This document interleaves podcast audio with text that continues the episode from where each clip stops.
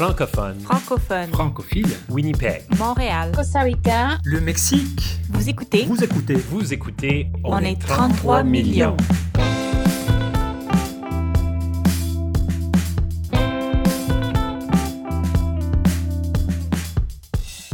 Je m'appelle Alexandra Diaz, je suis née au Chili, je vis au Québec, je suis animatrice, maman, auteure et surtout, je suis une amoureuse de la langue française.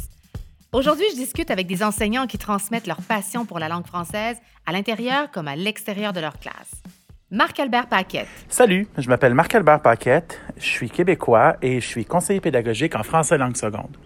Essentiellement, je donne un coup de pouce aux profs de français langue seconde pour les aider à enseigner dans leur salle de classe. Gabrielle Durana. Euh, je suis née à Buenos Aires, en Argentine. Mes parents ont dû trouver refuge en France quand j'avais 6 ans. J'ai donc grandi en France. Et Eugenia Rodriguez González. Je suis née au Costa Rica, un tout petit pays de l'Amérique centrale. J'habite à San José actuellement, la capitale, au centre-ville, tout près de mon travail aussi.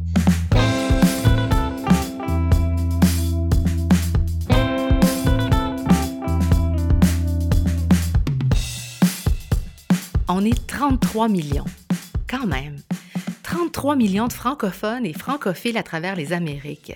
Au travers de cette série, je vais vous présenter des invités passionnants et passionnés qui ont tous une chose en commun, l'amour profond du français.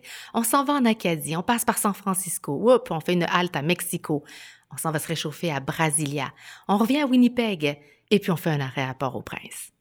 C'est un voyage fascinant qui se prépare à travers des vies, des générations, des climats, des cultures variées, toutes en français. Vous écoutez On est 33 millions, un balado présenté par le Centre de la francophonie des Amériques.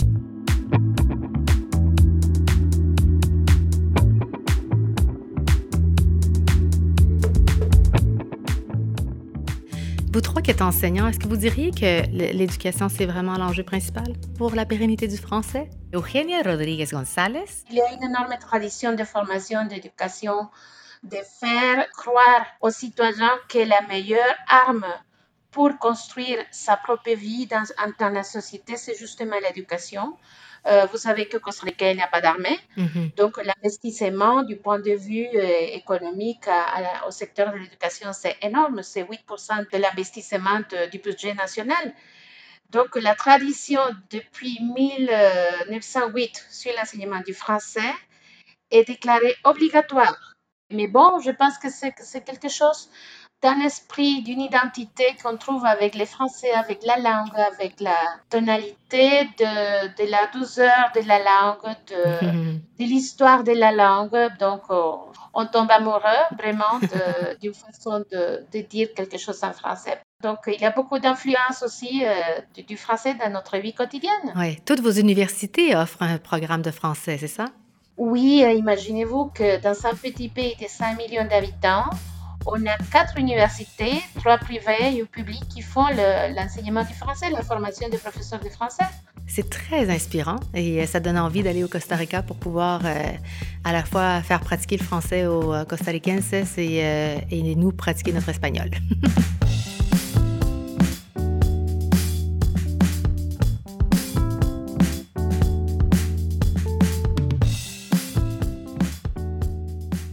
Gabrielle Durana. En fait, je crois qu'il y a deux aspects. Il y a un aspect identitaire et il y a un aspect intellectuel.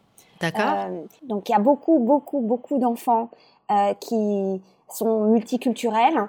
Et donc, euh, des programmes comme le nôtre permettent qu'ils apprennent la langue minoritaire et qu'ils puissent se construire en fait dans une identité hybride dans laquelle ils n'ont pas à oublier ou à renoncer à, aux origines de leurs parents.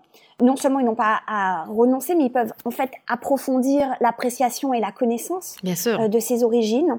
Euh, et ensuite, bien sûr, euh, grâce à cette langue et à cette culture, ils ont en fait accès à tout un tas d'opportunités. Et donc, euh, quand on entend parler français dans la rue, à San Francisco, euh, les gens vont trouver que vous avez un accent charmant, si vous parlez en anglais, ou que vous... euh, donc ça, c'est un peu la- l'aspect, disons, récompense et, et globalisation de l'économie qui leur ouvre d'autres mondes.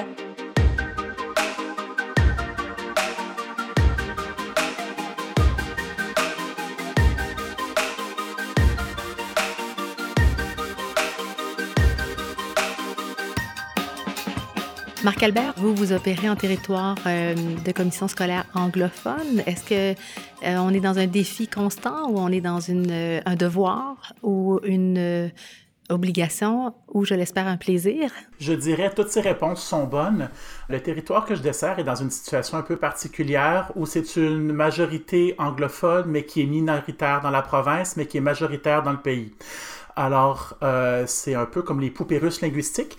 Et puis, je dirais que globalement, dans l'ouest de l'île de Montréal, il y a différents rapports qu'on a à la langue, mais on a quand même une majorité significative d'élèves et de parents qui croient au caractère essentiel de parler français en, tout en préservant son identité anglophone. Et puis, un défi qu'on a chez nous, c'est qu'on peut bien enseigner le français autant comme autant. On ne peut pas forcer un cœur d'aimer. Alors, il y a une reconnaissance du caractère utilitaire de la langue parce que pour vivre au Québec, c'est essentiel de parler français pour se trouver un emploi, pour être capable d'avoir une vie sociale à l'extérieur. Mais il y a quand même énormément de craintes par rapport aux compétences en français. L'avantage du bilinguisme, puis je dirais du plurilinguisme, c'est de s'ouvrir à d'autres perceptions du monde et c'est de se permettre soi-même d'aller chercher les mots qui vont avoir la couleur qu'on veut leur donner quand on a besoin de parler. Donc, euh, une chose qu'on essaie de travailler très fort chez nous, c'est justement de développer la sécurité linguistique de nos jeunes euh, apprenants de français langue seconde, puis aussi de leur faire comprendre qu'ils ont leur place comme anglophones dans une société qui est davantage francophone au Québec.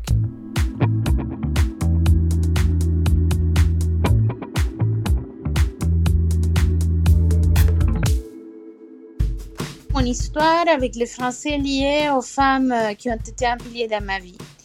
Ma grand-mère, laquelle aimait beaucoup le français, et ma mère, évidemment, laquelle aimait beaucoup la musique française, et une tante qui m'a donné un dictionnaire français, lequel je conserve aujourd'hui.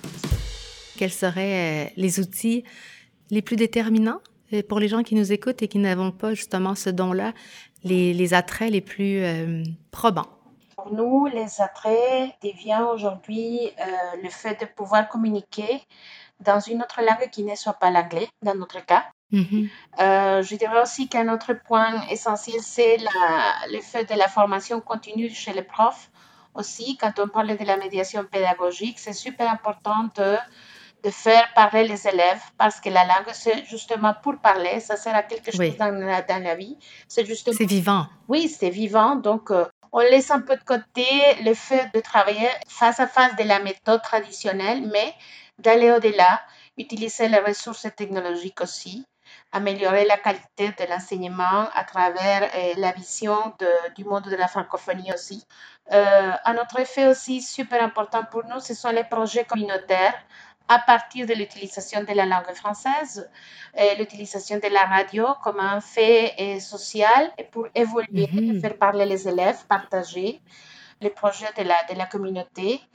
Les programmes de formation initiale aux universités ont beaucoup changé depuis quelques années aussi.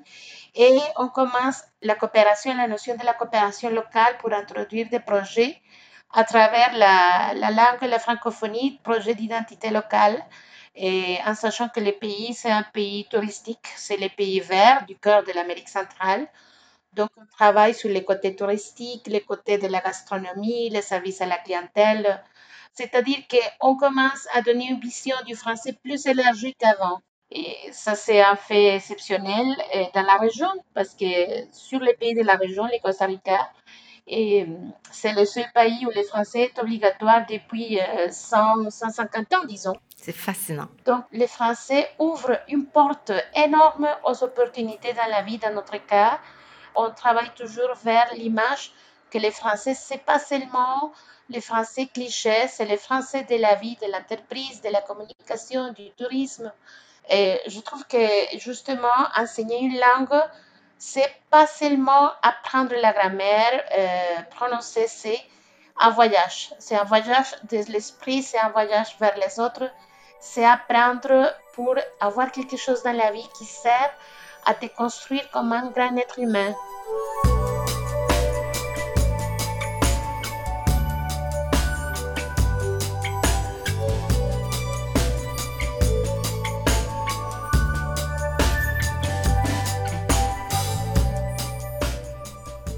Gabrielle Durana.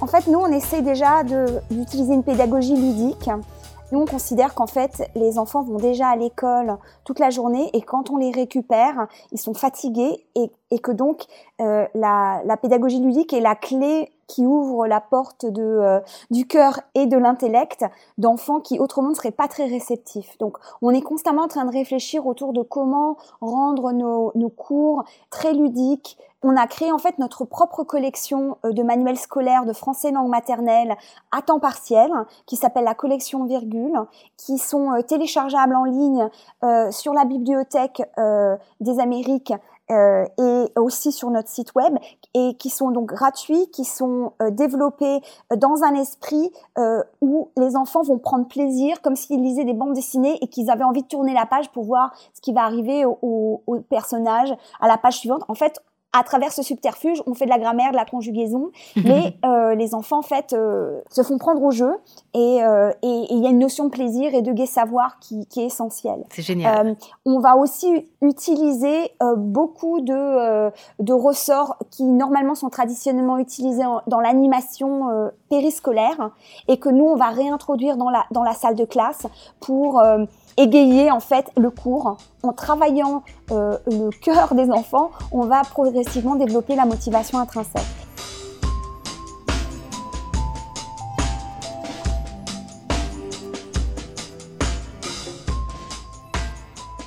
Un autre axe, c'est la question de l'interculturalité et de la diversité linguistique. Un des axes principaux de notre enseignement, c'est de montrer aux enfants qu'il euh, y a plusieurs manières de parler correctement le français, d'une part, on recrute activement des enseignants qui ne sont pas français. Donc, soit qui viennent d'autres pays de la francophonie et qui vont avoir leur accent, leur tournure, leur vocabulaire. Et donc, ça permet finalement de euh, d'introduire la notion de registre de langue. Et, et donc, et constamment, on va encourager les enfants à parler de la manière dont ils entendent parler en français à la maison. Là, on parle pour les enfants euh, qui sont donc de langue maternelle française et en renforçant le fait que euh, leurs parents parlent correctement pour nous, c'est vraiment essentiel que les enfants reçoivent le message que le français est une langue diverse et que cette diversité n'est pas une erreur, c'est une richesse. Je vous parle en direct de ma banlieue par une belle journée d'hiver. Il fait presque zéro degré et c'est une belle neige dehors. Dans ma famille, une recette traditionnelle, c'est la tarte à l'avoine. C'est imaginer une tarte au sucre avec un biscuit à l'avoine à l'intérieur. C'est probablement une des choses les plus décadentes que j'ai mangées de ma vie. Vous devriez essayer.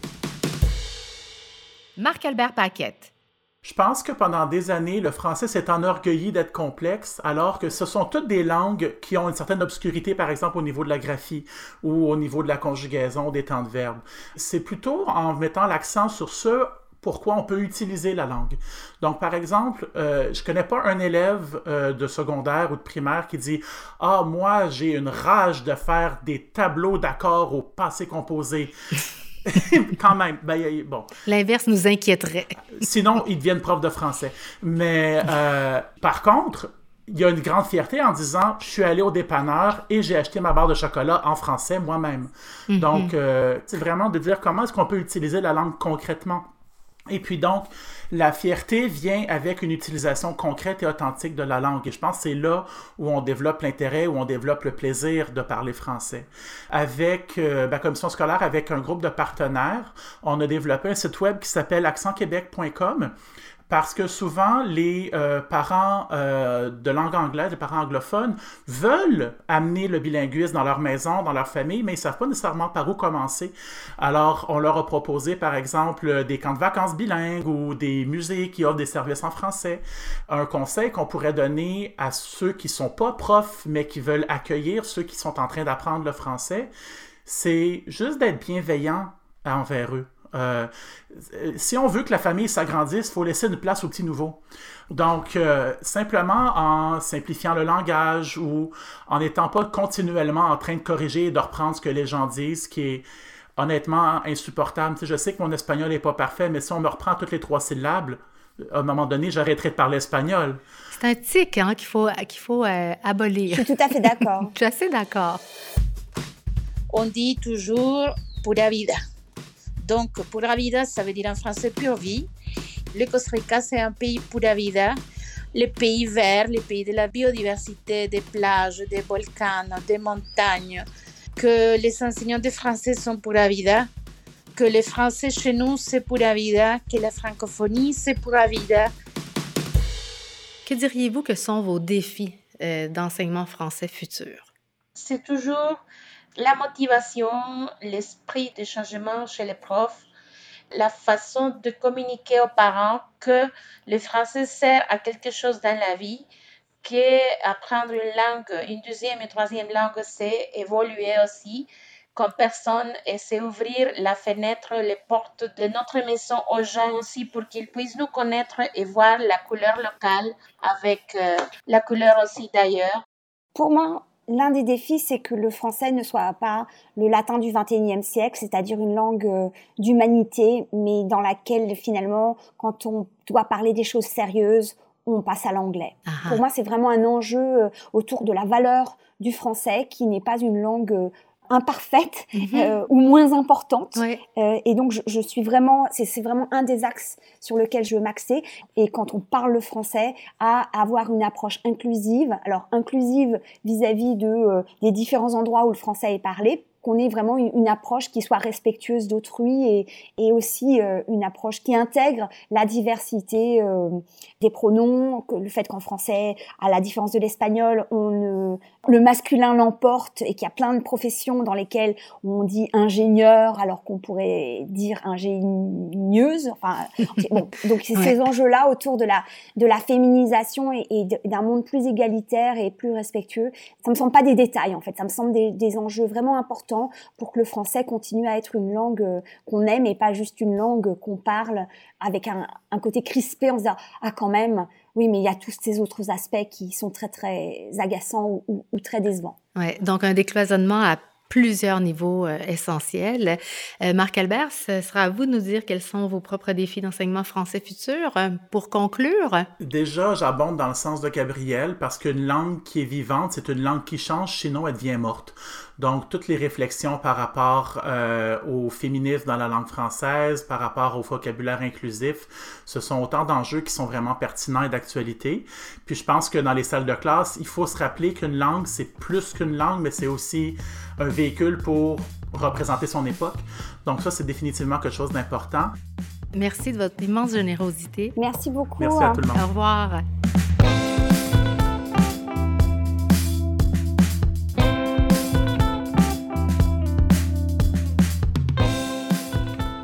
Vous écoutez On est 33 millions, une production du Centre de la francophonie des Amériques. Au micro, votre animatrice, Alexandra Diaz. Une création de Coyote Audio en collaboration avec Transistor Média. À la réalisation, Maude Pétel-Légaré. À la production déléguée, Stéphanie Lorrain. Je vous invite à écouter d'autres épisodes sur francophoniedésamériques.com ou sur votre application balado préférée.